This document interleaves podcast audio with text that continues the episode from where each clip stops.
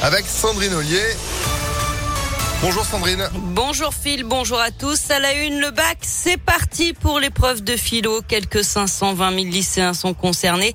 Après, il leur restera le grand oral. Ils ont déjà passé les épreuves de spécialité en mai dernier. Bonne chance à eux. Ah, c'est à 8h que ça commence Exactement. Oui, ah oui, c'est à 7h30. 8h, il est- il n'est que 7h30. Ah, Vous C'est dans avez une demi-heure d'avance, vous êtes jet lag. Voilà. Oui, Donc, bah, euh, non mais c'est parti, ça va partir. Là ils stressent un peu là, ils ont eu la boule au ventre à cause de Oui, vous là. ils sont ils ont vomi leur petit déjeuner, bravo hein. Bon, en tout cas, pendant ce temps, les enseignants des zones d'éducation prioritaire se mobilisent. Hier, ils se sont rassemblés devant le rectorat de Lyon. Les enseignants de Vénissieux, Vaux-en-Velin, Villeurbanne, Rieux-la-Pape ont obtenu une audience auprès des services du recteur pour évoquer leurs conditions de travail et le devenir de leurs élèves dans leurs établissements qui accueillent majoritairement des enfants issus de milieux populaires. Ils en appellent au nouveau ministre de l'Éducation, Pape Ndiaye, pour, euh, et réclament des moyens pour l'éducation prioritaire. Des moyens qui ont diminué ces cinq dernières années.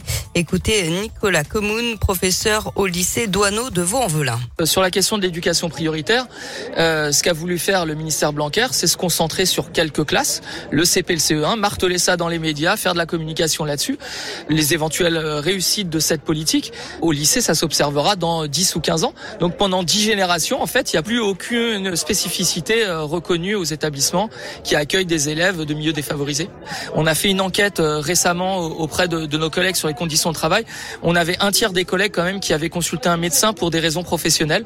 Euh, donc euh, la dégradation des conditions de travail et d'enseignement s'entretiennent euh, mutuellement. On attend une reconnaissance un petit peu de ces difficultés. Et les enseignants demandent l'instauration de seuils pour réduire les effectifs par classe, l'embauche massive de personnel de vie scolaire, de personnels médicaux et socio-éducatifs, ainsi qu'un système de bonification et de primes pour l'ensemble des personnels dans les lycées REP et REP+, afin de stabiliser les effectifs et rendre leur métier plus attractif. L'actualité, c'est aussi cette nouvelle fusillade à Lyon. Ça s'est passé à la Duchère hier soir. Selon les pompiers, vers minuit et demi, avenue Andrei Sakharov, des tirs ont retenti en bas de l'immeuble. Le bilan est lourd. Deux morts et deux blessés.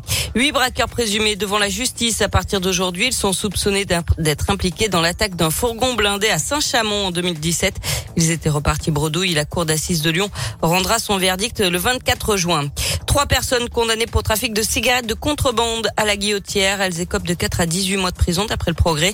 Elles avaient été interpellées en mai alors qu'elles alimentaient les vendeurs à la sauvette de la place Gabriel Péry.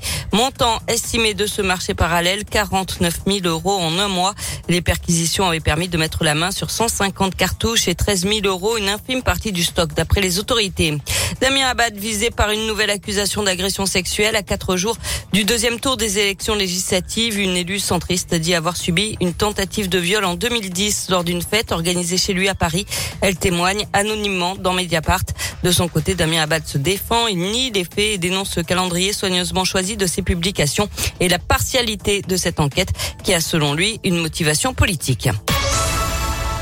On passe au sport avec du foot. Villefranche peut être en Ligue 2 la saison prochaine. Les Caladois ont raté la montée de peu, battus en barrage par Quevilly. Mais ils pourraient profiter du malheur de Bordeaux. Les Girondins, déjà relégués sportivement en Ligue 2, pourraient descendre en National à cause de leurs difficultés financières. Du basket, le début de la finale du championnat ce soir à l'Astrobal entre Lasvel et Monaco, c'est à 20h30. Enfin, vous avez peut-être suivi Colanta hier et une surprise, il n'y avait pas trois poignards à trouver comme d'habitude, mais quatre, tant mieux puisque c'est le Lyonnais Bastien qui a trouvé le dernier couteau. Il est donc qualifié pour l'épreuve des poteaux, il peut encore espérer être en finale.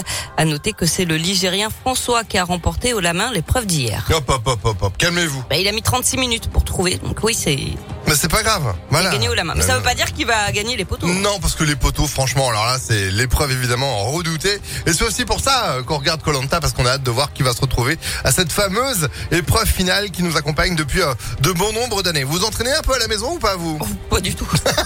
On sait jamais. Bon, vous, serez de retour à 8 heures? Oui. Vous savez l'heure à laquelle les épreuves de philo vont commencer? Oui, oui, oui. Dé- Désolé. Mais non, mais c'est pas grave, c'est parce qu'il fait chaud. 7h35, c'est la météo. Météolion.net